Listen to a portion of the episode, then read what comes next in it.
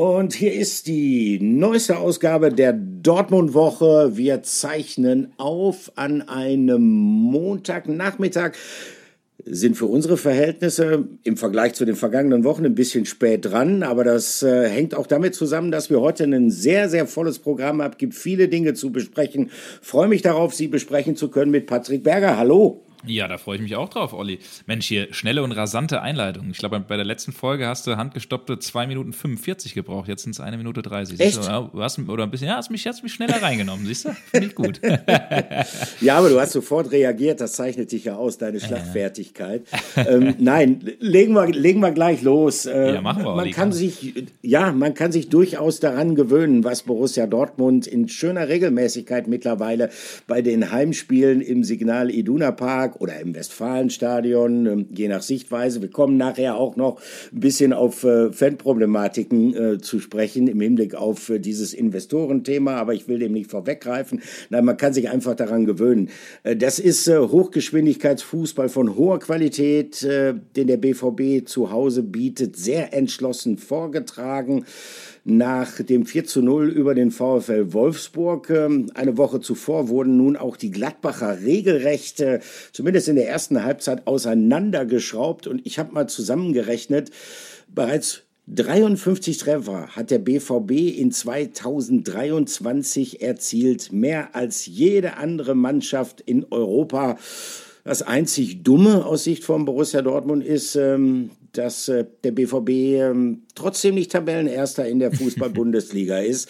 Aber wer weiß, was äh, diese Saison, die ja schon einige Überraschungen bereitgehalten hat, ähm, noch in petto hat. Für uns und vor allen Dingen auch für unsere Zuhörer, die mehrheitlich natürlich schwarz-gelbe Anhänger von Borussia Dortmund sind. Äh, trotzdem Patrick, tauchen wir noch mal ein ähm, in dieses Spiel gegen Borussia Mönchengladbach. Äh, wenn man, was das Atmosphärische angeht und wenn man vor allen Dingen auch, äh, was die Spielweise des BVB angeht, diese erste Halbzeit nimmt, ähm, viel besser kann es gar nicht gehen, oder?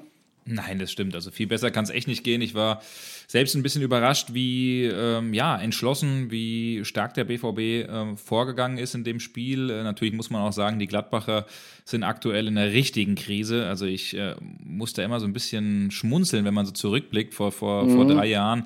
Die Aussage damals, die auch hohe Wellen geschlagen hatte bei uns in einem Interview mit Chris Kramer, der ja damals gesagt hat, ich finde, man muss nicht unbedingt mittlerweile von äh, äh Gladbach nach Dortmund gehen. Mittlerweile hat sie es wahrscheinlich ein bisschen äh, wieder relativiert, die Aussage. Damals äh, Gladbach in der Champions League ähm, gegen Real Madrid gespielt, gegen Donetsk gespielt, Inter Mailand weitergekommen. Da waren die ganz schön auf dem Vormarsch und in den letzten Jahren äh, ja, hat man sich da ein bisschen runtergewirtschaftet, ist wirklich in der, in der Mega-Krise. Und ähm, ja. man hat es dann auch einfach gesehen, äh, schon nach dem 3-0, nach dem 4-0 dann äh, endgültig gebrochen die Fans, die der Mannschaft den Rücken zugekehrt haben. Ähm, also das ist schon relativ blutleer, was Gladbach da zurzeit aufs äh, Parkett bringt. Aber man muss trotzdem sagen, das hat äh, natürlich auch damit zu tun, dass die Dortmunder das eben äh, gnadenlos ausgenutzt haben.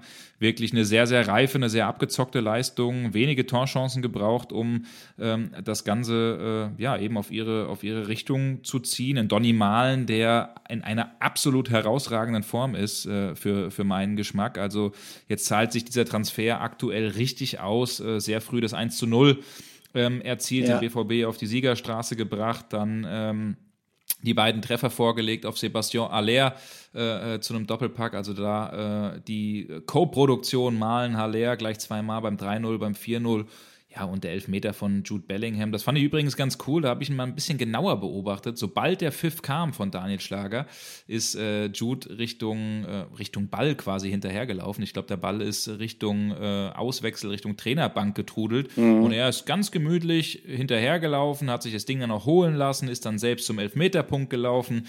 Also der hat da sehr, sehr schnell geschaltet und gesagt, ich nehme mir diesen Elfmeter und äh, gibt dir eine kleine Vorgeschichte mit Karim Adeyemi, der das Ding. Ich wollte gerade sagen, der hatte wahrscheinlich Angst, dass der Adeyemi ne? sich den Ball wieder schnappt, ne? Ja, nicht er, ja, nicht er, hat er sich gedacht, ne? ja, und dann hat er das Ding äh, auch interessant, wie ich finde, äh, reingemacht, denn so ein bisschen unter den Torwart durchgeschossen. Also so, so einen Elfmeter sieht man auch nicht alle Tage, aber äh, Bellingham auch da. Ich finde das klasse, wie fokussiert er ist. Ne? Sein 14. Saisontor im 42. Spiel.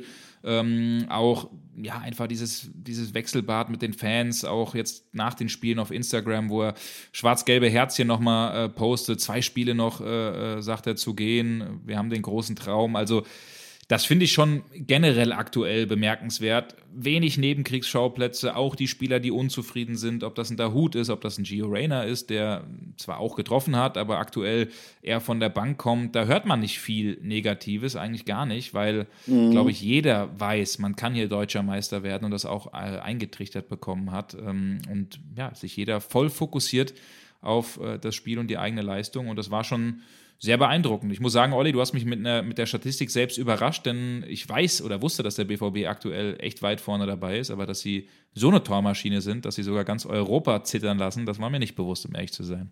Nein, war es mir auch nicht. Ich habe äh, zufälligerweise bin ich auf diese Statistik gestoßen, war da allerdings noch äh, vor dem Spiel gegen Borussia Mönchengladbach und dann habe ich die fünf noch mal draufgerechnet. Also das muss man sagen. Vor allen Dingen, wenn man bedenkt, woher Borussia Dortmund kam.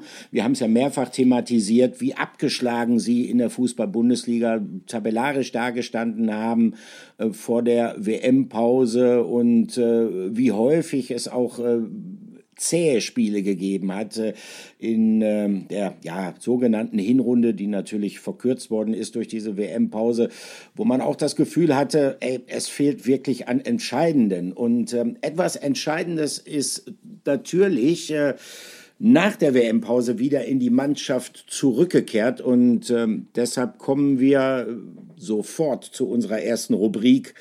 Hier kommt unser Spieler der Woche.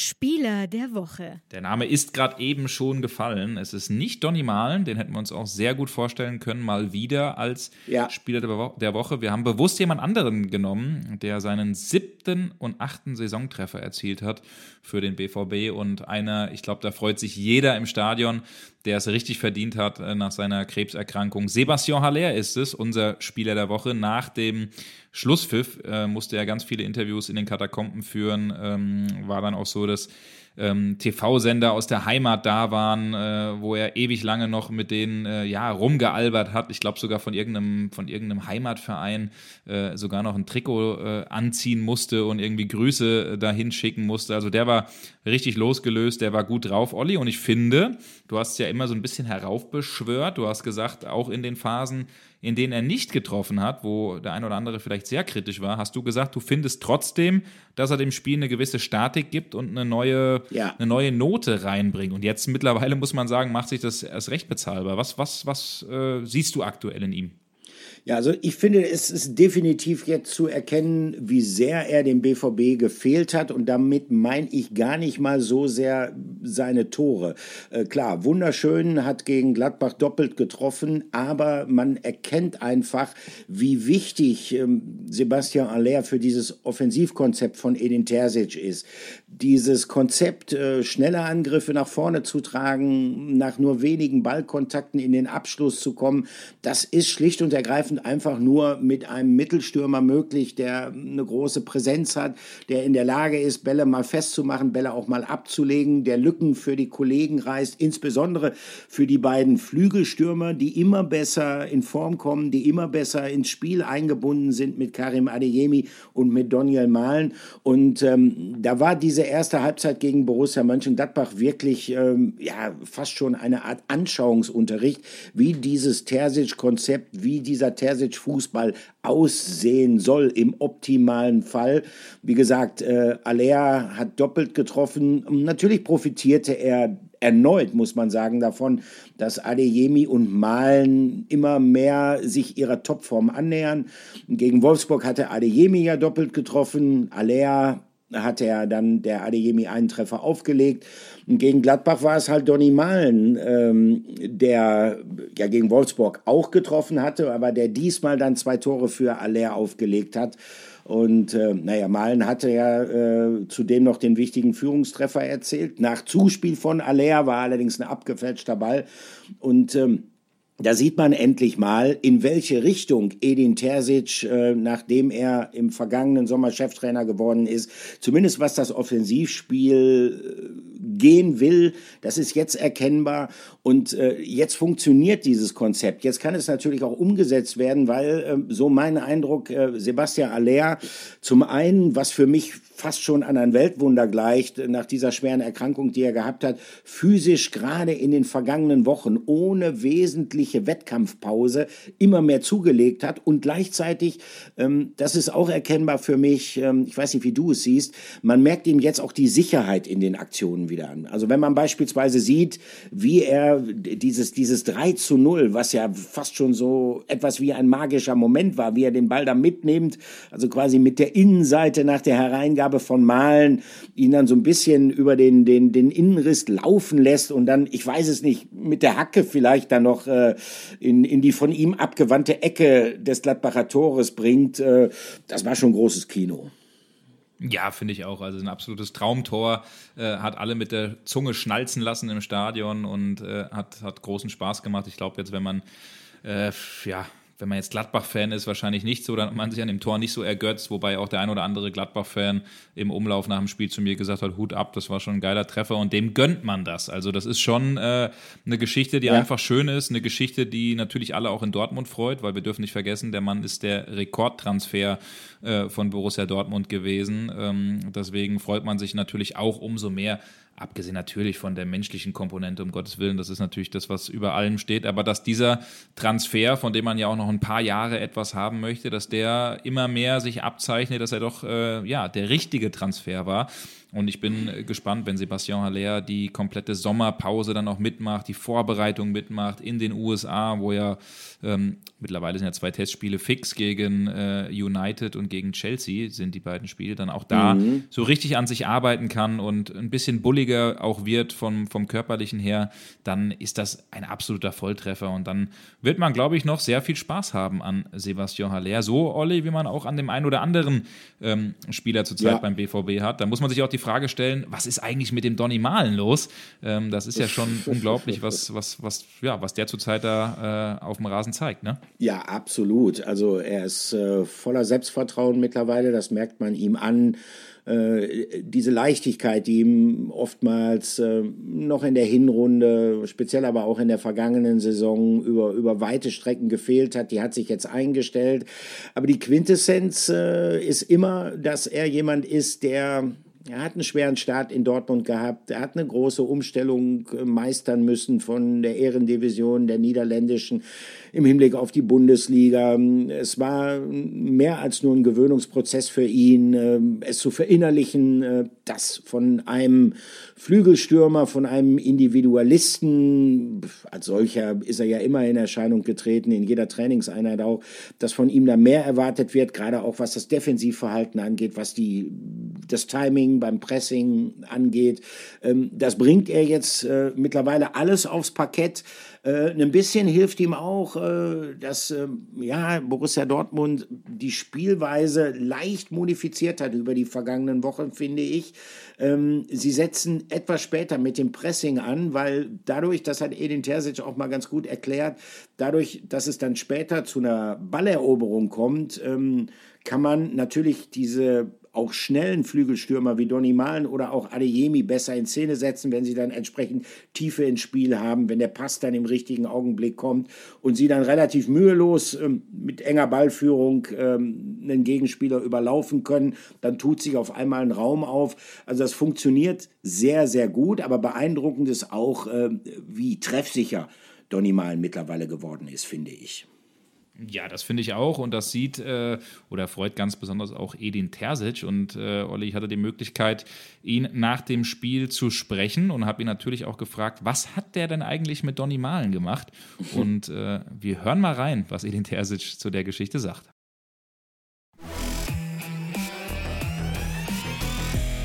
Interview der Woche. Ein glücklicher Edin Terzic ist hier bei uns nach, 5, nach einem 5 zu 2 Sieg. Ähm, der elfte Heimsieg in Folge. Man hat jetzt auch Nervenstärke zu Hause wieder bewahrt. Wie glücklich sind Sie nach diesem Erfolg? Ja, wir sind sehr zufrieden, weil wir wieder von Anfang an ein richtig gutes Heimspiel gezeigt haben, konnten wieder recht früh in Führung gehen und dann ähm, haben wir das Tempo hochhalten können und dann ja besonders in der ersten Halbzeit sehr viele gute Momente gehabt, ähm, viele Chancen rausgespielt, schöne Tore erzielt als Mannschaft. Und das ist das, was einen Trainer dann glücklich macht. Aber es gibt natürlich auch, da kommt ja die, dann die zweite Frage, ähm, Momente, die uns dann nicht so gut gefallen haben, dann besonders in der zweiten Halbzeit, äh, wo, wo wir dann nochmal zwei Gegentore schlucken mussten. Ähm, und trotzdem überwiegt heute ähm, das Positive Positive, weil es ist auch nicht immer einfach, fünf Tore zu erzielen in der, in der Bundesliga. Es ist uns heute wieder gelungen, gutes und souveränes Heimspiel zu zeigen und deshalb sind wir heute sehr zufrieden. Die ersten 30 Minuten vor allen Dingen liefen ja wie am Schnürchen. Waren Sie trotzdem ein bisschen überrascht, wie einfach es ging oder lag es einfach daran, dass Ihre Mannschaft so extrem abgezockt, so effizient auch vom Tor war? Ja, das ist ja immer so, dass immer einer schlecht sein muss ähm, im Fußball. Das, also entweder sind wir schlecht oder der Gegner ist schlecht. Aber ich erinnere da jetzt gerne auch mal an, an die an die erste Aussage mit elf Heimsiegen. Also wir, wir gewinnen jetzt hier nicht nur die Heimsie Heimspiele, weil der Gegner schlecht ist, sondern natürlich, weil wir dann auch ein paar Dinge ganz ordentlich machen und gut machen und vielleicht ein paar Dinge machen, worauf der Gegner nicht so unbedingt Lust hat. Und ähm, da habe ich heute sehr viele gute Momente gesehen. Ähm, und dann ist es halt auch nicht leicht, wenn, wenn wir dann ähm, sehr kompakt stehen und dann die Bälle erobern und dann mit zwei Pässen sofort hinter den Gegner kommen können. Das, ich glaube, das macht dann dem Gegner auch nicht so viel Spaß. Aktuell ist ja ein richtiges Meisterschaftsrennen. Mal legen Sie vor, dann die Bayern. Jetzt ist es so, dass die Bayern gegen Schalke vorgelegt haben. Es sind noch zwei Spiele. Klar, Ihre Mannschaft, die muss natürlich diese Spiele gewinnen. Aber glauben Sie irgendwie noch daran, dass die Bayern Punkte liegen lassen? Ja, natürlich. Natürlich glauben wir daran, ähm, weil wir haben diesen großen Wunsch und den großen, großen Traum am Ende der Saison dann die Schale in der Hand zu halten. Aber wir werden nicht aufhören ähm, mit der harten Arbeit. Wir werden jetzt nicht jeden Tag beten, dass da was passiert, sondern wir, wir können die Wahrscheinlichkeit erhöhen. Und das geht am besten, indem wir jetzt die nächsten beiden Spiele oder die letzten beiden Spiele dann gewinnen. Und ich habe es letzte Woche schon mal erwähnt. Äh, wichtig ist, dass wir natürlich dann nächste Woche unser Spiel, unsere Hausaufgaben erledigen, unser Spiel gewinnen. Und dann, ähm, wenn es dann zeitgleich angepfiffen wird am letzten Spieltag, dann können wir, wenn wir in Führung gehen als erste Mannschaft, den Druck in ein anderes Stadion verlagern. Ähm, das ist das Einzige, was wir jetzt noch kontrollieren können. Und da, dafür werden wir kämpfen. Ich glaube, man sieht, dass wir daran glauben. Ähm, man sieht, dass wir bereit sind, bis zum Ende alles dafür zu tun, bis zum Ende zu jagen. Ähm, und heute haben wir wieder eine gute Botschaft gesendet, wo man das gemerkt und gesehen hat.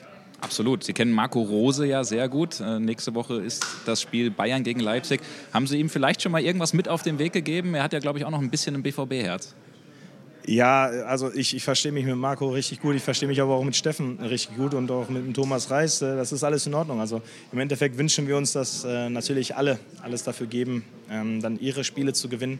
Aber das ist wieder etwas, was nicht in unserer Hand liegt, sondern wir, wir haben selbst zwei schwere Aufgaben und äh, wir werden dann jetzt uns erstmal regenerieren, dann werden wir dieses Spiel aufarbeiten und dann werden wir uns optimal vorbereiten, um dann nächste Woche Sonntag in Augsburg ein ähnlich gutes Spiel zu zeigen, um dann die Wahrscheinlichkeit zu erhöhen, das Spiel zu gewinnen.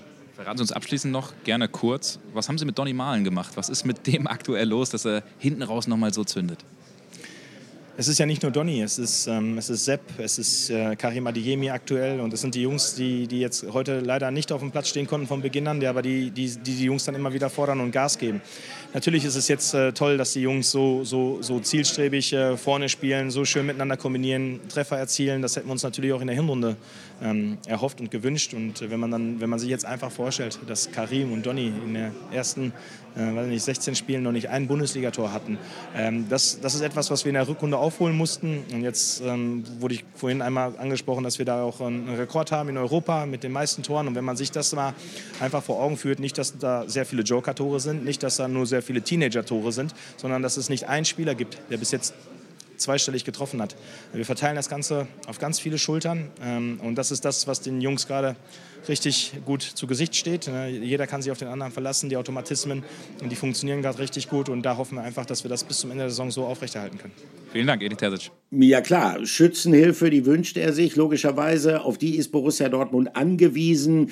Leider Gottes, denn ähm, wie gesagt, auch wenn der BVB derzeit vielleicht die Mannschaft mit der besten Form in der Fußball-Bundesliga ist, Sie ist leider nicht die Mannschaft mit der besten Platzierung, was die Tabelle angeht. Also, die Bayern müssen irgendwann straucheln, vielleicht gegen RB Leipzig oder vielleicht, äh, wenn sie es ganz spannend machen wollen, erst am letzten Spieltag, wo sie dann in Köln antreten müssen. Der erste FC Köln, der ja zumindest ähm, an der Fanfront mit dem BVB eine durchaus enge Verbindung pflegt. Schauen wir mal, was diese Saison noch bringen wird. Aber interessant auch, und das hat er ja auch ähm, kurz thematisiert, Edin Terzic. Es hat auch gegen Borussia Mönchengladbach wieder etwas gegeben in der zweiten Halbzeit, äh, mit dem er nicht zufrieden sein kann, mit dem auch die Fans nicht zufrieden sein können, auch wenn es diesmal ergebnistechnisch nicht ins Gewicht gefallen ist. Denn ähm, man ließ nach in der zweiten Hälfte, man nahm den Fuß vom Gas. Ähm, es hat wieder so etwas gegeben wie so ein ja, Nachlassen der Konzentration. Und das hatte dann halt zur Folge, dass man den Gladbachern, die also zur Halbzeitpause mehr als mausetot waren, tatsächlich noch zwei Treffern gestattet hat. Klar, es kam dann noch äh, anschließend dann das fünfte Tor durch, durch Gio Reyna. Übrigens auch das ein interessanter statistischer Fakt. Keine andere deutsche Mannschaft hat so viel Joker-Tore erzielt in dieser Saison wie der BVB. Also viel, viel Positives. Aber wie gesagt, auch einmal wieder dieses Nachlassen. Und ähm, ja, ähm, es hat übrigens nicht nur Edin Terzic thematisiert, sondern äh, das hat äh, auch, ähm, ich hatte die Gelegenheit auch mit Sebastian Aller ein Interview zu führen.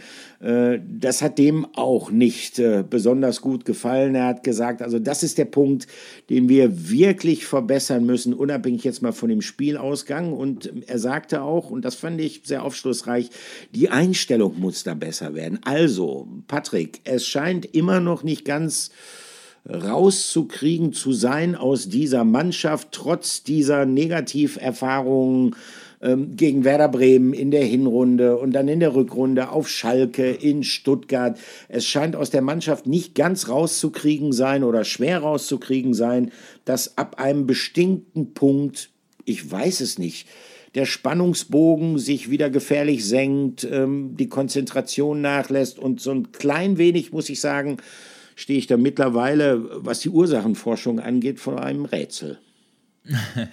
ja, ich glaube nicht nur du, ich glaube, dass auch der ein oder andere oben in der Chefetage vor diesem Rätsel stehen. Mhm. Sebastian Kehl, Edin Terzic, äh, äh, Aki Watzke fragen sich das ja wahrscheinlich auch ständig. Ich finde gut, dass die Mannschaft das merkt, dass sie das offen anspricht. Auch äh, Jule Brandt hat wörtlich gesagt, äh, das fuckt mich richtig ab. Also der war da äh, echt auf 180 für seine Verhältnisse. Ähm, ich finde gut, dass die Mannschaft das merkt.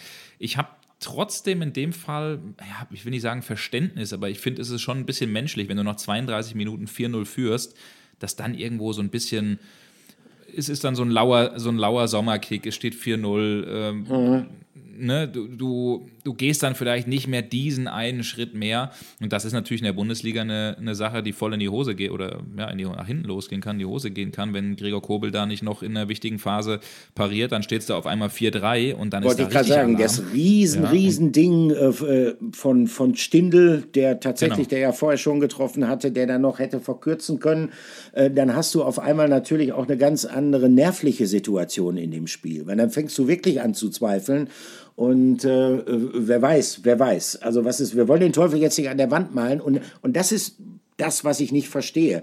Ich gebe dir grundsätzlich recht, wenn man 4-0 führt zur Pause, dann ist es vollkommen normal, dass du vielleicht auch äh, nicht jeden Angriff jetzt mit der höchsten Entschlossenheit äh, noch zu Ende spielst, äh, dass du ein bisschen mehr versuchst, Richtung Spielkontrolle zu gehen. Aber wenn ich doch gebranntes Kind bin und wenn ich äh, in Erinnerung habe, mir ist es mindestens dreimal in dieser Saison passiert, dass ich äh, Punkte habe liegen lassen, wo ich nie im Traum damit gerechnet hätte und die Konkurrenz aus München übrigens auch nicht, dass der BVB da tatsächlich noch federn lässt, äh, dann finde ich, sollte so einfach nicht, nicht passieren. Und ähm, das, ist, das ist schon etwas, von dem ich glaube, dass da unabhängig jetzt mal von dieser Saison, ähm, das darf auf keinen Fall mehr passieren, weil ansonsten müssen wir ja gar nicht rechnen und träumen, aber dass der BVB da grundsätzlich dran arbeiten sollte, äh, dass man da einfach stabiler wird, dass man da einfach die Konzentration bis zum Schluss aufrecht erhält, denn äh, sowas wird sich rechnen. Sowas wird sich rechnen, solange es passiert. Mhm. Absolut, absolut. Aber am Ende ist es ja gut gegangen. 5 zu 2 Sieg, äh, ein weiterer Heimsieg von Borussia Dortmund. Und äh, jetzt komme ich mit einer Bilanz, die ich äh, sehr, sehr interessant fand, weil ich hatte die Möglichkeit, dann Daniel Farke nach dem Spiel zu, zu interviewen und ähm, der übrigens bleiben darf. Also Da, ich habe gestern den ganzen Tag am Borussia Park gestanden. Also die Dortmunder haben ausgelöst Schnappatmung in Mönchengladbach, weil da der Trainer auf der Kippe stand. Äh, jetzt ist heute übrigens äh, klar, jetzt just in dem Moment hat Roland Wirkus gesprochen und äh, gesagt, es ist äh, ausgeschlossen, dass wir den Trainer jetzt in den zwei oder dass wir uns trennen in den zwei Wochen. Aber natürlich wird man im Sommer ein Analysegespräch führen. Also das übrigens nur am Rande. Aber interessanter Fakt, mit dem ich auch Daniel Farke konfrontiert habe: 22 Spiele in Dortmund. Davon hat der BVB 20 gegen Gladbach gewonnen und äh, jetzt neun Spiele in Folge gegen die Borussia äh, gewonnen. Also das ist mittlerweile ein richtiger Lieblingsgegner, das kann man schon, glaube ich, so sagen. Und äh, die Fans, die sind auch ganz schön in Wallung gewesen. Wir können, äh, glaube ich, mal reinhören, Olli. Ähm, was äh, da los war, vor allen Dingen nach den Gegentreffern. Hören wir doch mal rein. Die BVB-Fans mit einem kleinen Gruß in Richtung Mönchengladbach.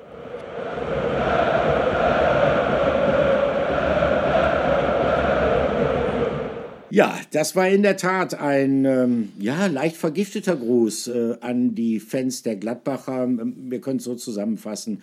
Wie sagen es die Dortmunder? Haben es in früheren Zeiten die Gladbacher auch allerdings schon einige Male formuliert. Es gibt nur eine Borussia. An diesem Wochenende gab es tatsächlich nur eine Borussia und äh, das war die westfälische. Das war Borussia Dortmund. Klarer Sieg also über den VfL Borussia Mönchengladbach. Also Soweit zu einem Spiel, was ähm, uns allen sehr, sehr viel Freude gemacht hat, aber ähm, woran wir als Journalisten immer äh, so eine kleine, ja, ich würde schon sagen, fast diebische Freude haben, aber wir auch festgestellt haben, dass es euch, unsere geschätzten Zuhörer, äh, immer wieder sehr erfreut oder zumindest sehr interessiert, sind Gerüchte, sind Spekulationen, wer könnte gehen, wer könnte kommen. Und diesmal behandeln wir diesbezüglich gleich mehrere. Also wir müssen es eigentlich nennen, die kommende Rubrik äh, Gerüchte der Woche. Aber so haben wir es nicht eingesprochen. Deshalb äh, bleibt es dabei. Hier kommt unser Gerücht der Woche, auch wenn es mehrere sind. Gerücht der Woche. Ja, Olli, oft haben wir diese Rubrik, die bei Fans sehr beliebt ist. Gerüchte funktionieren ja immer. Das merke ich auch bei uns bei sport1.de. Sobald da irgendwie ja auch die hanebüchensten Gerüchte aufkommen, beispielsweise Simon Terodde, der mit Rot-Weiß Essen in Verbindung gebracht wird, sobald es da irgendwie Gerüchte gibt, äh, dann gehen die Artikel oder die Klickzahlen äh, wie sonst was nach oben. Ja. Ähm, jetzt würde ich mal sagen, da, da, haben wir was, was wirklich ein Gerücht ist und äh, können das äh, oder versuchen es zumindest ganz gut einzuordnen, weil wir uns auch umgehört haben. Ähm, uns hat oder mich hat auf Twitter äh, am letzten Freitag ein Fan angeschrieben, daraufhin im Übrigen nochmal der ein oder andere mehr, ähm, und hat mir ein Foto geschickt. Und auf dem Foto ist äh, ja, kein geringerer als Rafael Guerrero zu sehen mit einer Dame, die uns dem Rücken zugewandt ist. Äh, ich glaube, dass es sich dabei um seine Frau handelt, ähm, die wir auch schon oder die ich auch schon oft genug am äh, Trainingsgelände oder im Stadion gesehen habe. Und man sieht Rafael Guerrero, wie er in seinen SUV ähm, ja, Umzugskisten einräumt. Und äh, das ist natürlich, wenn sowas in Dortmund und Umgebung passiert, bei einem ähm, Europameister, bei einem äh, ja, Star, das kann man so sagen, dann gehen da schon ganz schnell die Gerüchte um. Und äh, es heißt auch, dass äh, Möbelpacker schon vor dem äh, Haus von Rafael Guerrero standen. Und äh, ja, dieser Gossip, so hat es der eine Fan gesagt, der geht natürlich dann ganz schnell in gewissen WhatsApp-Gruppen auch bei BVB-Fans um. Und dann wird natürlich die Frage gestellt, was bedeutet das? verlässt Rafael Guerrero den BVB. Und äh, Olli, wir haben uns mal ein bisschen umgehört. Ähm, ja. Du lachst schon. Das ist also auf jeden Fall ein Gerücht. Ne? Das ist mal zumindest ja, ein, echt, ja. ein, echtes Gerücht, oder? ja, also ich, ich, ich lache deshalb, weil ich hätte jetzt nichts gegen Rafael Guerrero, aber ähm, wenn ein Fußballprofi der millionenschwer ist, seinen Umzug tatsächlich von Hand selber erledigt und die Kisten selber trägt, also dann finde ich, hätte der fast schon einen Orden verdient für Bescheidenheit. ja, das stimmt. Das, das wäre eigentlich auch eine geile Geschichte, ne? Aber vielleicht ja, sind genau. da auch so viele, äh, so viele wertvolle Gegenstände und gebrechliche Sachen vielleicht drin oder zerbrechliche, dass er da sagt, hier, bevor da irgendeiner irgendeinen Quatsch macht, da packe ich, pack ich ja selbst an. Äh, nein, auf jeden Fall eine, eine lustige Geschichte. Ähm, wir ähm, ja, können an der Stelle zumindest sagen, oder wir versuchen das jetzt mal einzuordnen. Mhm. Es gibt ja mehrere Verträge aktuell bei Borussia Dortmund, äh, die auslaufen, ob das ein Modest ist, ob das ein Luca Unbehauen ist. Ich würde sagen, die drei wichtigsten, und wir wollen gleich auch noch über die anderen beiden sprechen, sind natürlich neben Rafael Guerrero, Mats Hummels und Jude Bellingham. Und bei Rafael Guerrero ist es weiterhin so, also Borussia Dortmund, das haben wir ja schon äh, vor ein paar Wochen auch hier im Podcast berichtet, Borussia Dortmund möchte mit Rafael Guerrero verlängern und hat dem Spieler auch ein Angebot ja. vorgelegt. Das Angebot liegt dem Spieler vor und das ist bisher noch unbeantwortet geblieben. Also bei Borussia Dortmund ist jetzt noch nicht die Nachricht reingekommen, der geht auf jeden Fall oder der hat es abgelehnt. Muss aber an der Stelle auch sagen, ich bin zwar ein bisschen vorsichtiger damit, aber äh, zumindest haben wir aus äh, direkten Mannschaftskreisen erfahren, dass äh, das schon die Runde macht, dass der ein oder, oder die meisten Spieler damit rechnen, dass Rafael Guerrero den BVB verlassen wird, also dass er dieses Angebot nicht annehmen wird. Ähm, deswegen könnte das vielleicht doch irgendwie miteinander zusammenhängen, diese Geschichte da mit Umzug. Ne? Äh, ich äh, ja, reime diesen Zusammenhang jetzt zumindest mal. Aber ähm, ich finde das schon interessant, weil ähm, schon irgendwie ein bisschen was dran ist, weil ich mir die Frage stelle, Rafa Guerrero ist in Dortmund enorm äh, glücklich, das hat er zumindest immer betont, hat auch immer gesagt, äh, wenn es nach mir geht, verlängere ich beim BVB. Das hat er mir im Übrigen auch letztes Jahr schon mal in, in einem Interview erzählt. Ja. Ähm, ich stelle mir dann die Frage, wenn es doch diese Vertragsverlängerung gibt und wenn Rafael Guerrero, also dieses mögliche Angebot, was es definitiv gibt, das haben wir auch nochmal äh, am heutigen Montag bestätigt bekommen, ähm, dann stelle ich mir die Frage, warum verlängert er das nicht? Warum geht das da nicht ein bisschen zackiger, so wie es am Ende auch bei Marco Reus geklappt hat? Was denkst du, Olli? Was, was verbirgt sich dahinter? Also ich habe dazu eine Theorie, allerdings ähm, sagen wir mal so, ähm, es stimmt, Rafael Guerrero hat ein neues Vertragsangebot von Borussia Dortmund vorliegen. Äh, dieses Vertragsangebot soll nach meinen Informationen in etwa so aussehen, dass er das, was er bisher beim BVB verdient hat, äh, also die Rede ist einem Jahresbetrag zwischen 5 und 5,5 Millionen Euro irgendwo, dass er das auch zukünftig bekommen könnte. Allerdings nur, äh, wenn das entsprechend mit Leistung und mit Einsätzen unterfüttert ist, dann sind wir bei diesen berühmten leistungsbezogenen Komponenten. Grundsätzlich ist es so, dass in Bezug auf Rafa Guerrero beim Verein schon das ist mein Eindruck, ein Umdenken stattgefunden hat. Also es sah tatsächlich lange Zeit so aus, als ob ähm, es auch äh, von Seiten des BVB jetzt nicht die allergrößten Ambitionen geben würde, mit ihm zu verlängern. Und dann ähm, ab dem 24. Spieltag hat sich das Blatt so ein bisschen gewendet. Ähm, man erinnert sich, die BVB-Fans ungern zurück. Das war dieses 2 zu 2 auf Schalke, Revierderby. Ähm, da hat es aus schwarz-gelber Sicht eigentlich nur Verlierer gegeben. Ausnahme, es gab einen Gewinner, denn Rafa Guerrero wurde da von Edin Terzic wieder auf diese Position im zentralen Mittelfeld, auf so eine Art Achterposition gestellt. Er, er hat das ähm, 1 zu 0 für Schlotterbeck vorbereitet. Das 2 zu 1 hat er dann selber erzielt. Ähm, und an dem Spieltag darauf gab es eine regelrechte G Guerrero Gala beim 6 zu 1 gegen den ersten FC Köln. Ähm, da hat er wieder den Führungstreffer erzielt und hat dann anschließend noch zwei weitere Treffer vorbereitet, ist äh, zum Spieler des Monats März gewählt worden ähm, in der Fußball-Bundesliga. Also da hat er nochmal deutlich in Erinnerung gerufen, über welche fußballerischen Qualitäten er verfügt. Und das, glaube ich, hat einen Denkprozess beim BVB ausgelöst. Das hängt so ein bisschen was mit der offenen, unsicheren Zukunft von Jude Bellingham zusammen. Denn wenn der tatsächlich gehen sollte, dann entsteht gerade auf dieser Position im zentralen Mittelfeld ein Bedarf. Und noch ist es ja nicht ganz klar, wie Borussia Dortmund sich dann neu aufstellen wird, wenn Bellingham geht. Klar, es würde eine Menge Geld reinkommen, aber das heißt dann auch nicht unbedingt, dass ähm, man den Ersatz, den man haben will, bekommt. Und wenn man dann jemanden hätte, der es schon bewiesen hat, dass er diese Position, wenn auch natürlich ganz anders als Jude Bellingham, aber auf seine Weise gut ausfüllen kann, ähm, dann finde ich, wäre man gut beraten, den längerfristig an sich zu binden. Also so in etwa stelle ich mir die Gemengelage äh, derzeit vor in Bezug auf die Zukunft von Rafa Guerrero. Und das ist dann natürlich ein Abwägungsprozess, der getroffen werden muss. Und die Frage für mich ist natürlich auch, ähm, was ist, wenn Rami Benzebaini tatsächlich kommt? Da ist es ein bisschen ruhig geworden, aber nach allem, was wir gehört haben, läuft es darauf hinaus, dass er ab der kommenden Saison für den BVB spielen wird. Wenn seine Stammposition dann durch eine Neuverpflichtung besetzt sein wird, und er sozusagen Verschiebemasse ist, falls nicht jemand Neues kommt fürs zentrale Mittelfeld oder aber Bellingham doch bleibt und er weiß, dass er dann vielleicht nicht so häufig spielen kann, dann macht er sich vielleicht seine Gedanken. Also das ist eine sehr, sehr spannende Gemengelage derzeit. Bin sehr gespannt, wie es ausgehen wird. Bin ich auch, Olli. Das hast du perfekt zusammengefasst. Also, äh, Danke. Äh, besser, besser, hätte ich es nicht machen können und äh, habe spannend zugehört. Also auf jeden Fall ähm, ein sehr nettes Gerücht, wie ich finde, dass äh, wir ja. äh, hoffentlich zufriedenstellend eingeordnet haben.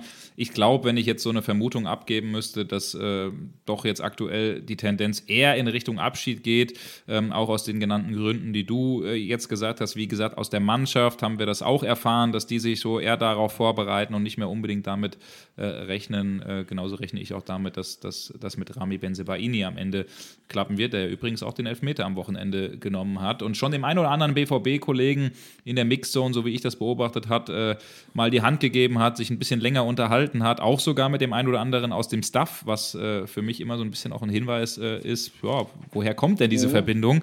Ähm, aber na gut, das ist auch jetzt wieder so ein bisschen äh, äh, Gerüchte, Gerüchte-Time. Aber ähm, ja, bin ich auf jeden Fall mal gespannt, Olli, in welche ja, Richtung das äh, gehen wird. Wir haben noch zwei ähm, Fälle, die wir zumindest anteasern oder an, ansprechen müssen.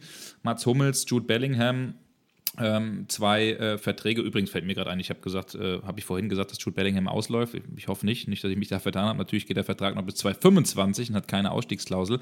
Aber der Vertrag von Mats Hummels läuft auf jeden Fall aus und äh, die Zukunft der beiden Spieler ist äh, offener denn je. Ähm, bei Mats Hummels hat Sebastian Kehl am Sonntag, da habe ich aufmerksam Sky 90 verfolgt, die äh, Fußballdebatte der Kollegen mit äh, Patrick Wasserzieher ähm, und hat da schon auch über Mats Hummels gesprochen. Hat auch bei Mats Hummels gesagt, dass wir äh, uns in äh, ja, Gesprächen befinden und äh, dass wir am liebsten noch vor äh, Ende der Saison ähm, vielleicht auch Klarheit in der Personalie hätten. Und das fand ich schon, ich fand generell den Auftritt, ich weiß nicht, ob du es gesehen hast, Olli, ich fand das äh, generell auch von Sebastian Kehl deutlich äh, in, in äh, vielen Momenten, da jetzt auch nicht irgendwie lange äh, um den heißen Brei herum geredet. Ja. So ab und an hat er ja auch mal so dieses, diesen Satz, äh, erinnere mich da an Kamada, wenn was, wenn was passiert, dann, äh, dann ja. werden wir es auch verkünden. Ne? Zumindest hat er das jetzt mal nicht gesagt. Das war der ZDF-Sportstudio-Auftritt. Ne? Ja, ne, genau. Zumindest ist er so ein bisschen deutlicher ja. geworden.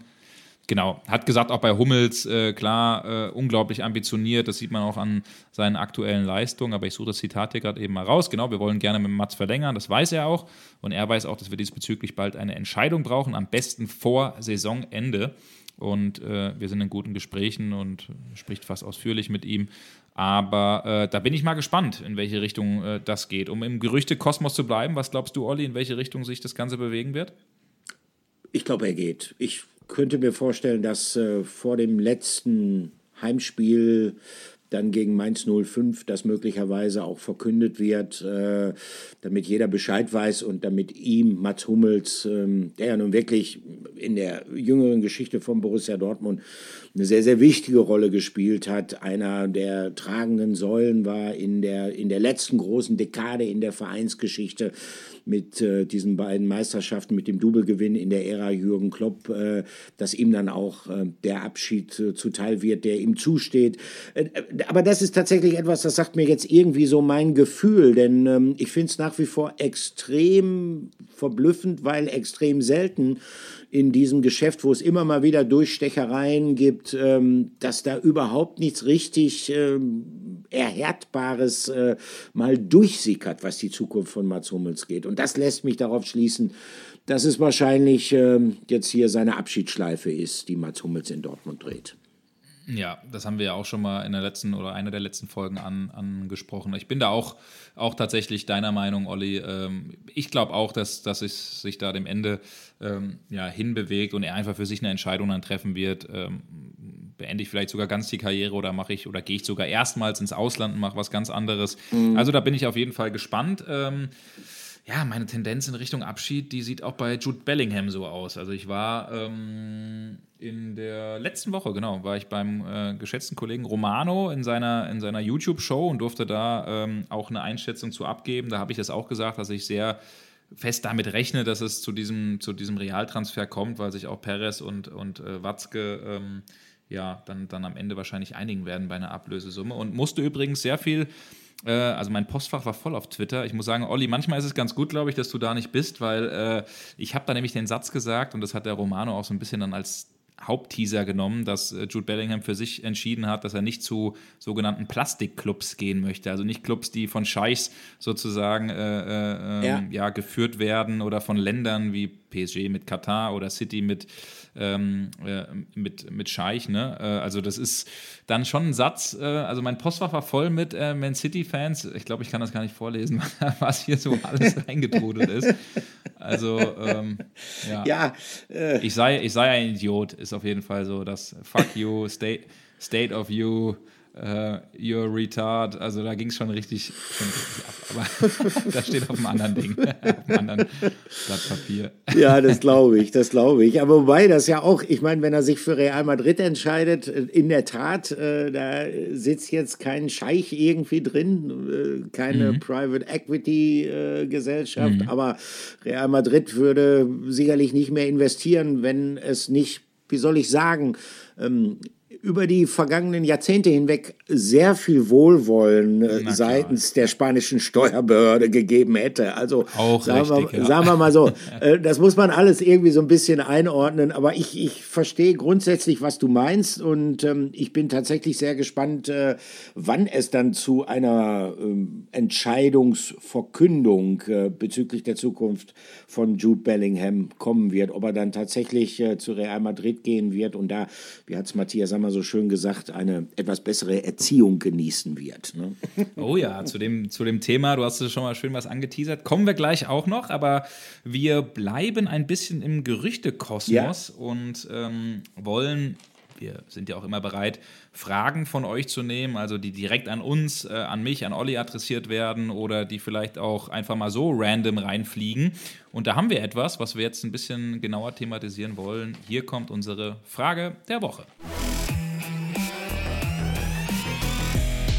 Frage der Woche. Die folgende Frage kommt äh, vom geschätzten Kollegen Florian, Foli BVB. Also ich lese deine Tweets oft genug, äh, Flo.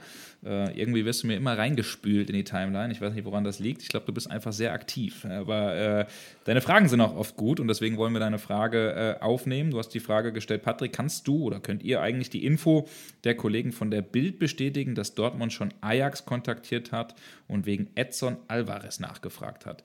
Edson Alvarez, äh, ein Name, den wir im letzten Podcast schon mal äh, thematisiert haben, Olli, und da auch drüber gesprochen haben, dass der natürlich ein Kandidat bei Borussia Dortmund ist und um mhm. diese Frage zu beantworten, also Stand heute, 15.05. Montag, äh, Nachmittag, können wir zumindest nicht bestätigen, dass äh, es schon Kontakt zu Ajax Amsterdam gegeben hat. Also das äh, ist jetzt doch noch nicht der Fall. Was aber der Fall ist, ähm, der ähm, Kandidat, also Edson Alvarez, der ist auf jeden Fall beim BVB auf dem Zettel, äh, hoch im Kurs sogar. Und es gab auch ähm, ja, schon einen regeren Austausch zu seinen Agenten, äh, wurde auch schon öfter bei äh, Spielen beobachtet. Der BVB hat ja sowieso eine gute, äh, gutes Verhältnis auch zu Ajax Amsterdam. Sebastian Haller wurde da ja auch äh, hergeholt. Mittlerweile sitzt da jemand mit Sven Mislintat da als Sportdirektor, ne? Mhm. der auch äh, zum BVB eine bestimmte Verbindung hat. Aber und das ist ganz interessant. Wir sind am heutigen äh, äh, Nachmittag auch zusammen mit dem Kollegen Kerry Hau mit einer Geschichte rausgegangen. Auch die Bayern buhlen um den Spieler. Also die wollen sich da im Mittelfeld äh, auch verstärken, auch wenn sie da ein kleines Überangebot haben. Konrad Leinemann kommt äh, beispielsweise. Ähm, der Spieler ist schon sehr interessant, weil er eben ein äh, defensiver, zweikampfstarker Sechser ist, der aber auch in der Innenverteidigung spielen kann. Das heißt also, wenn sich Mats Hummels wirklich dazu entscheiden äh, müsste zu gehen oder wird zu gehen, ähm, dann äh, könnte Alvarez auch bei einem möglichen Transfer in der Innenverteidigung spielen. Das hat er auch in einigen Spielen bei Ajax Amsterdam schon gemacht und gezeigt. Also sehr flexibel einsetzbar und jemand, der für will nicht sagen für kleines Geld, das auf keinen Fall, aber der zumindest bei einem möglichen Bellingham-Transfer dann auch eine Summe ist, die man durchaus investieren könnte. Also so ungefähr 35 Millionen Euro, das ist so das, was wir hören aus Amsterdam. Ähm, das äh, würde man dann sehen wollen. Und der Spieler, und das äh, will ich an der Stelle auch noch sagen, Olli, das ist ganz interessant, der wäre letzten Sommer, so haben wir gehört, äh, schon äh, sehr gerne gewechselt und zwar zu Chelsea. Damals Thomas Tuchel der Trainer. Ähm, da wäre Chelsea sogar bereit gewesen, knapp 60 Millionen Euro für ihn auszugeben. Ajax hat aber abgelehnt Und im Winter dann kam nochmal ein Angebot, ungefähr 50 Millionen Euro. Da haben sie wieder gesagt, nee, das können wir aktuell nicht machen, weil wir gewisse Ziele haben, die wir erreichen wollen.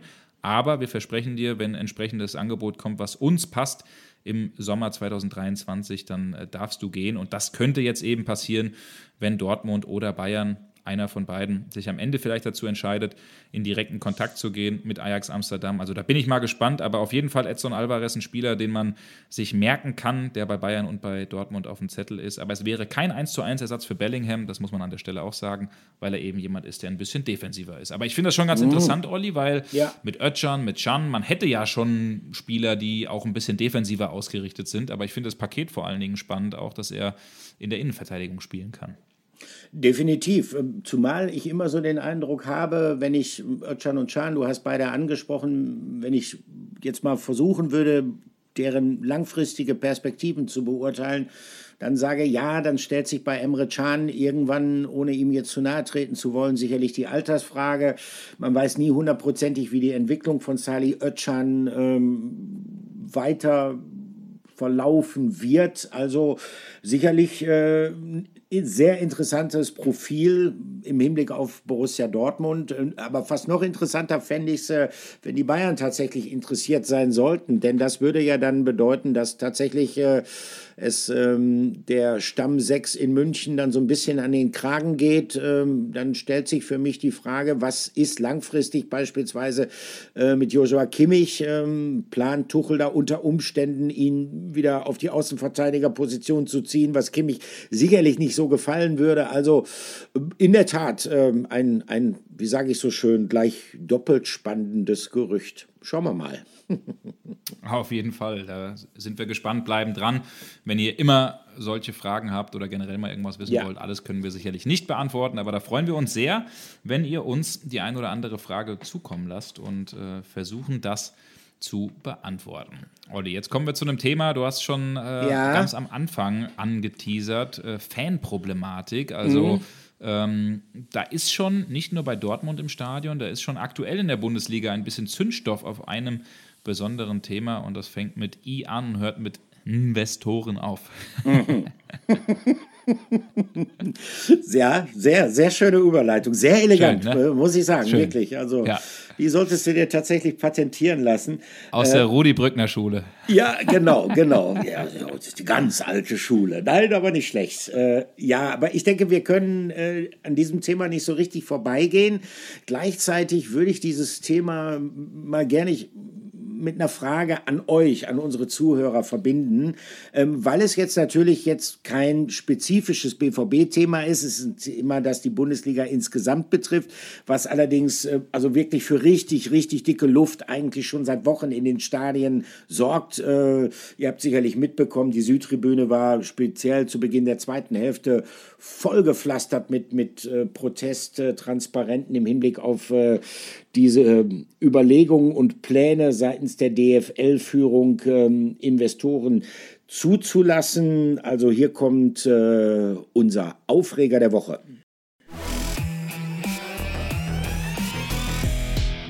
Aufreger der Woche. Ja, und was ist denn da überhaupt los? Ähm, ich würde jetzt gerne mal eine kurze Einführung in dieses ja durchaus komplexe Thema geben und das gleichzeitig, habe ich ja eben schon gesagt, mit einer Frage verbinden. Ähm, glaubt ihr eigentlich, dass dieses Thema, was ja so ein bisschen in den sportpolitischen Bereich reingeht, was äh, ganz stark in den wirtschafts- und finanzpolitischen Bereich reinragt, was natürlich eine große Bedeutung hat, aber äh, glaubt ihr, dass solch ein Thema beispielsweise auch im Rahmen unseres Podcasts der Dortmund-Woche thematisiert werden sollte? Oder es könnte auch ganz ehrlich sagen, wenn er sagt, nein, ich bekomme dazu so viele Informationen aus anderen Quellen, ähm, kümmert euch lieber wirklich äh, sozusagen um den BVB pur, mehr um sportliche Themen. Also wir sind da sehr, sehr gespannt äh, auf eure Rückmeldung. Wie gesagt, alles an Patrick Berger, bitte. Äh, Adressen ja, sind ja der bekannt. Man der Manager, der, der Manager von, äh, von Oliver Müller. Ihr könnt mir auch eine Brieftaube schicken. Ja, genau, Dann, sozusagen. ja, ja. Schicke ich dir direkt weiter zu den ja, ja. Du bist sozusagen der Investor, der bei mir eingestiegen ist, was die Social Media Aktivitäten angeht. Aber nein. Ja, ja, genau. Genau, mal ganz kurz. Also, die DFL will ähm, die Medienrechte, was im Wesentlichen die TV-Rechte, die Rechte aus der TV-Vermarktung sind, bündeln und möchte gerne internationale Investoren daran beteiligen. Der Plan ist, dass ein Investor 12,5 Prozent, äh, davon ist derzeit die Rede, für 20 Jahre erwerben soll an diesem Medienrechtepaket. Das bedeutet, dass der Investor natürlich an dem Verkauf von Fernsehrechten auch von anderen Medienrechten entsprechend mitverdienen wird. Für die Bundesliga bedeutet dies im Gegenzug frisches Kapital. Die Rede ist von äh, rund 2 Milliarden Euro. Es können auch etwas mehr sein, bis zu 3 Milliarden Euro allerdings für einen Zeitraum von äh, 20 Jahren. Und ähm, wenn man das dann mal umrechnet, ähm, ich habe mir den Taschenrechner mal rausgeholt und habe dann tatsächlich mal festgestellt, ja, das wären dann pro äh, Club, es sind ja 36 Profiklubs, erste und zweite Liga, pro Club pro Saison 2,8 knapp drei Millionen Euro. Das ist jetzt nicht, wer weiß wie viel, weil teilweise die Proteste der Fans auch in die Richtung gingen, oh, ihr versucht jetzt hier äh, der Premier League Konkurrenz zu machen oder der La Liga in Spanien, was so sicherlich überhaupt nicht möglich ist. Also dazu müsste man äh, Tor und Tür für Investoren an ganz anderen Stellen vielleicht öffnen. Das, wie gesagt, ist nicht geplant. Geplant ist mit dem Geld auch nicht, dass jeder Verein dann seinen Anteil nehmen kann und sich davon einfach einfach irgendwelche Spieler kaufen kann, sondern es soll auch teilweise in Zukunftsprojekte, in nachhaltige Projekte investiert werden, sei es die Infrastruktur, Stadien, sei es die Nachwuchsarbeit, die Nachwuchsleistungszentren. Das ist soweit der Plan.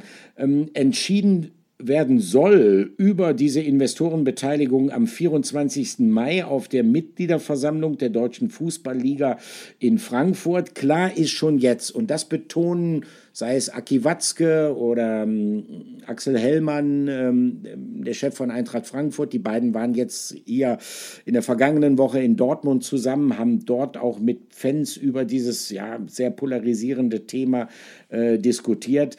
Ähm, geplant ist eindeutig ein klares Regularium, das es dem Investor untersagt, Einfluss jetzt auf Geschäftsentscheidungen der Liga zu nehmen. Das heißt, dass der Investor nicht in der Lage sein wird zu sagen, ihr müsst jetzt dem TV noch mehr verschiedene Anstoßzeiten anbieten, damit wir noch mehr Geld durch den Verkauf dieser Medienrechte einnehmen können. Also das soll vertraglich alles klar geregelt werden. Ähm, trotzdem ähm, verstummt die Kritik seitens speziell der organisierten Fans nicht was zu beobachten war. Einmal mehr am vergangenen Spieltag. Es gibt doch mittlerweile ähm, eine Bürgerbewegung ähm, Finanzwende, so nennt die sich, die äh, sich auch gegen ähm, Investoren in anderen Bereichen der Wirtschaft einsetzt, äh, die halt sagen, es gibt kein Geld ohne Gegenleistung. Die Argumentation ist, selbst wenn du ein Regularium schaffst, was es dem Investor untersagt, direkt sagen wir mal, Entscheidungsgewalt zu haben, ist natürlich der institutionelle Druck aufgrund der Tatsache, dass du Anleger mit ins Boot nimmst, einfach größer. Lange Rede, kurzer Sinn.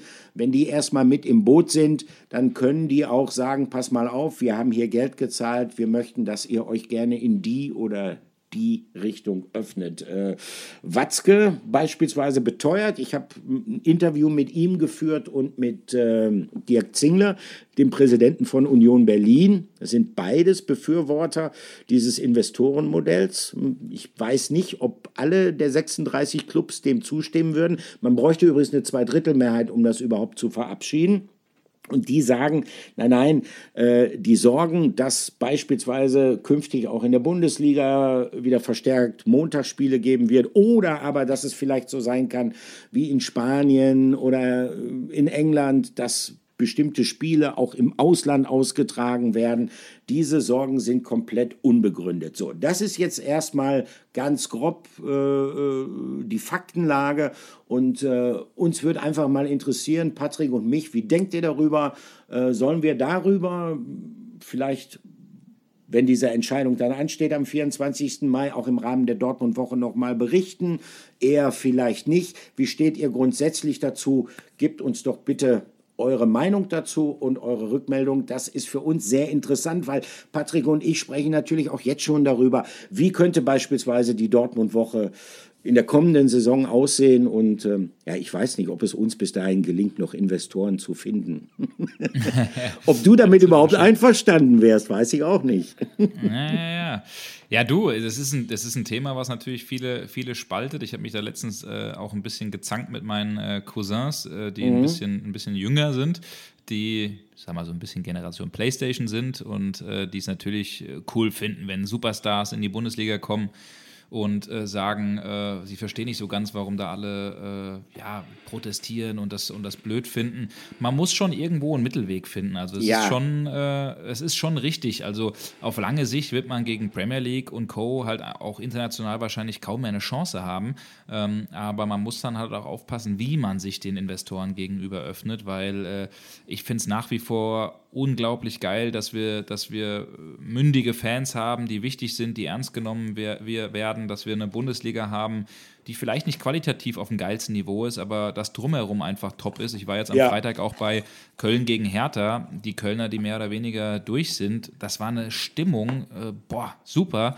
Und da muss ich sagen, gibt nicht viele äh, englische Standorte, in denen so eine Stimmung herrscht, wie beispielsweise in Köln, die ja nur gegen Hertha BSC gespielt haben. Also ähm, das ist schon, das ist schon ein Kulturgut, die Bundesliga und Fußball generell bei uns in Deutschland. Und da muss man bewusst sehr sensibel mit der ganzen Geschichte umgehen. Aber ich bin gespannt und ich bin mhm. auch gespannt, was ihr Fans zu der ganzen Nummer zu sagen habt. Also das auf jeden Fall unser Aufreger der Woche, weil eben viel, viel los war am Wochenende in den Stadien und vor allen Dingen auch in Dortmund mit den ganzen Protestbewegungen und Protestplakaten, die dann auch zur zweiten Halbzeit wieder ausgerollt wurden. Olli, Aufreger der Woche äh, ist äh, das Stichwort. Wir ja. ähm, hätten auch ein anderes Thema als Aufreger der Woche nehmen können. Ähm, ihr wisst vielleicht, um wen oder um was es sich handelt. Und zwar um Matthias Sammer. Um eine Aussage von Matthias Sammer, der oder die Wellen geschlagen hat bei äh, Amazon Prime am Rande des Champions League-Spiels ähm, von Real Madrid gegen City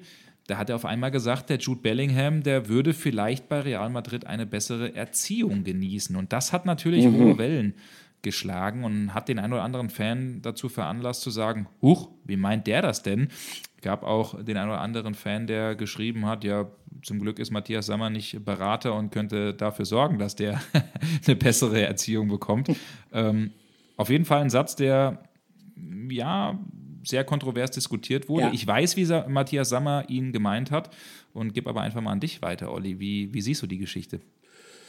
Naja, wenn man das, was Matthias Sammer da zum Ausdruck gebracht hat, ähm, mal so ein bisschen aufbröselt, dann muss man ja sagen, also ähm, diese Kritik, äh, und das ist es ja sicherlich, keine Frage, an, an Jude Bellingham, äh, die ist äh, nicht so ganz falsch, gleichwohl es für mich immer ja fast schon komisch anmutet, wenn man äh, Jude Bellingham, der nach wie vor äh, gerade mal 19 Jahre alt ist, wenn man an den schon Maßstäbe anlegt wie an einen fertigen Spieler, natürlich äh, hat der Bereiche, in denen er sich verbessern muss. Egal wie gut er in den meisten anderen entscheidenden Bereichen auch ist.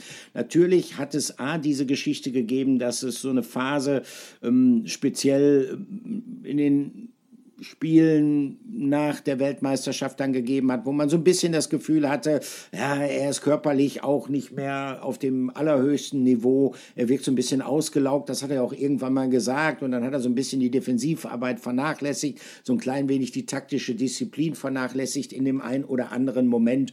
Und klar, logisch, muss es der Anspruch eines Spielers sein, der in die Weltklasse vorstoßen will und das Zeug dazu hat er allemal daran zu arbeiten. Ähm, andererseits ist es ähm, aber auch so, dass natürlich immer, wenn Matthias Sammer etwas sagt, äh, dass ähm, in Dortmund fast regelmäßig äh, so ein zwiespältiges Echo hervorruft. Denn äh, seine Rolle, die von Matthias Sammer in Bezug auf den BVB, die ist ja nicht so hundertprozentig klar definiert. Er ist ja auch gar nicht mal, wie es häufig zu lesen ist bei vielen Kollegen, ein Berater von Borussia Dortmund, ein externer vom Berater von Borussia Dortmund. Das ist er nicht. Er ist externer Berater der Geschäftsführung sprich von Hans-Joachim Watzke. Und gleichzeitig ist es jemand, der natürlich dadurch, dass er sehr bekannt ist und gleichzeitig auch noch ja, diese Rolle als Fernsehexperte für The Zone ausübt, der relativ meinungsstark ist. Und immer dann, wenn er was sagt, dann ähm, ja, gefällt das nicht jedem in Dortmund. Ich hatte auch den Eindruck, dass es Edin Terzic nicht sonderlich gefallen hat. Er hat ja sehr reserviert ähm, darauf reagiert, als er in der Pressekonferenz vor dem Gladbach-Spiel darauf angesprochen angesprochen worden ist, hat Jude Bellingham da explizit verteidigt, hat jetzt äh, Matthias Sammer nicht attackiert, aber wenn man ihm aufmerksam zugehört hat, dann merkte man schon, ihm hat das nicht gepasst. Ja, aber andererseits, so ist die Person Matthias Sammer und äh, Patrick, ich kann dir sagen, Matthias Sammer war schon immer so. Matthias Sammer war immer jemand, der polarisiert hat. Äh, Matthias Sammer war immer jemand, der den Finger in die Wunde gelegt hat. Äh, hier kommt unser Flashback der Woche. Flashback der Woche. Ja, und unser Flashback der Woche, der führt uns zurück äh, zu einem sehr, sehr freudigen Ereignis in der Vereinsgeschichte von Borussia Dortmund, nämlich äh, zum Gewinn der deutschen Meisterschaft 1995. Man muss dazu wissen, das war damals die erste Meisterschaft, die der BVB nach 32 Jahren hat erringen können und äh, entsprechend emotional wurde damals in diesem Sommer 1995 in Dortmund gefeiert. Vielleicht gibt es ja äh, in nicht äh, langer Zeit dann tatsächlich mal eine Neuauflage dieser Feiereien. Ich glaube, da hätte niemand etwas dagegen, der es mit Schwarz-Gelb hält. Damals äh, herrschte absoluter Ausnahmezustand, weil es halt so lange her gewesen ist, dass der BVB mal wieder den Meistertitel gewinnen konnte. Äh, Hunderttausende auf den Straßen in Dortmund, der obligatorische Autokorso rund um den Borsigplatz. Ja, und äh, es gab natürlich dann direkt am letzten Spieltag, nachdem der Titelgewinn klargemacht äh, werden konnte, das obligatorische Meisterbankett, damals im Goldsaal der Westfalenhalle. Ähm, es war noch eine etwas andere Zeit. Heutzutage ist es ja üblich, dass die Vereine sich, wenn sowas passiert, dann irgendwelche großen Showstars einladen, die dann auch auftreten. Ich kann mich erinnern, also selbst nach dem verlorenen Champions League-Finale 2013 in London, äh, Gegner nenne ich jetzt nicht. Äh, da gab es im Naturkundemuseum in London eine Riesenshow. Helene Fischer ist damals aufgetreten. Das war das erste und einzige Schlagerkonzert, das ich in meinem Leben jemals live äh, mitverfolgt habe. Bin ja ansonsten Heavy Metal Fan. Aber wie auch immer, damals, wie gesagt, gab es überhaupt keinen Show-Act. Ähm, einzige Ausnahme war ja, ähm, eine Gruppe, die nannte sich Wandervögel. Das muss man sich so vorstellen. Zwei etwas korpulentere, ältere Herren, also sie waren damals schon noch älter als ich es jetzt bin, erinnerten optisch schon ein bisschen an die Wildecker Herzbuben und die sind damals mit so einer Art Drehorgel zu Vollplayback quasi äh, durch den Saal im, in der Westfalenhalle gezogen. Also sagen wir mal so, Showprogramm war extrem ausbaufähig. Ich persönlich habe an diese Veranstaltung drei Erinnerungen. Erste sind die Wandervögel. Ähm, das zweite war Walter Maas, der äh, langjährige Hauptgeschäftsführer von Borussia Dortmund, der so eine Art Cerberus äh, vor der Eingangstür zum Festsaal äh, gespielt hat. Also der hat aufgepasst, dass kein Unbefugter reinkam. Ich musste auch lange kämpfen, dass ich überhaupt Zutritt zu der Veranstaltung bekam. Und ähm, als ich dann kam, das war schon etwas später, weil ich vorher halt noch arbeiten musste, da fand ich Walter Maas, der sonst, wie gesagt, immer aufgepasst hat wie so ein Bluthund, der saß auf so einem Stuhl neben der Eingangstour, ziemlich in sich zusammengesunken. Ähm, ich sag, ähm, Walter, was ist los? Äh, feierst du gar nicht mit? Und er sagte, nee, ähm, es ist einer drin, äh, wo ich mir fest vorgenommen hatte, der kommt hier nicht rein und der darf hier nicht reinkommen und der hat mich ausgetrickst und für mich ist die Meisterfeier gelaufen. Also der hatte an dem Abend keine Freude mehr. Äh, und dann gab es noch tatsächlich ähm, zwei weitere Gäste auf dieser Veranstaltung, die ja auch nur eingeschränkt Freude hatten. Und das ist wirklich eine Szene, die ich nie vergessen werde. Matthias Sammer, äh, damals äh, der wichtigste Spieler in der Mannschaft von Borussia Dortmund, der saß am Tisch auch noch zu vorgerückter Stunde von Ottmar Hitzfeld und der hat während rings um die beiden das pralle Leben tobte, also getanzt wurde, getrunken wurde, gefeiert wurde, In der ganzen Zeit dieses Abends hat Matthias Sammer auf Ottmar Hitzfeld eingeredet. Er hat ihn mit Verbesserungsvorschlägen genervt. Er hat gesagt, da und da hat die Mannschaft taktische Defizite, daran müssen wir arbeiten. Da und da haben wir personelle Defizite, da müssen wir äh, auf dem Transfermarkt aktiv werden. Das und das muss sich ändern, die medizinische Betreuung, dies und jenes. Und Ottmar Hitzfeld hat sich das sozusagen in der Stunde des größten Triumphes für ihn bis dahin, hat sich das geduldig bis zum Schluss angehört. Und ich finde, dieses Bild, ich weiß nicht, ob ihr euch das jetzt so imaginieren könnt, äh, also dieser Sammer, der einfach nicht aufhört, auf Ottmar Hitzfeld einzureden, ähm, inmitten dieser Feier, dieser emotionalen Feier, äh, das sagt viel über Matthias Sammer aus. Äh, wenn man es jetzt böswillig ausdrücken würde, könnte man sagen, Matthias Sammer hatte immer schon etwas von einem Streber. Wenn man es positiv interpretieren will, dann muss man sagen, Matthias Sammer ist jemand der ehrgeizigsten Menschen, die ich in meinem Leben kennengelernt hat, der immer daran denkt, was kann besser werden, was kann optimiert werden.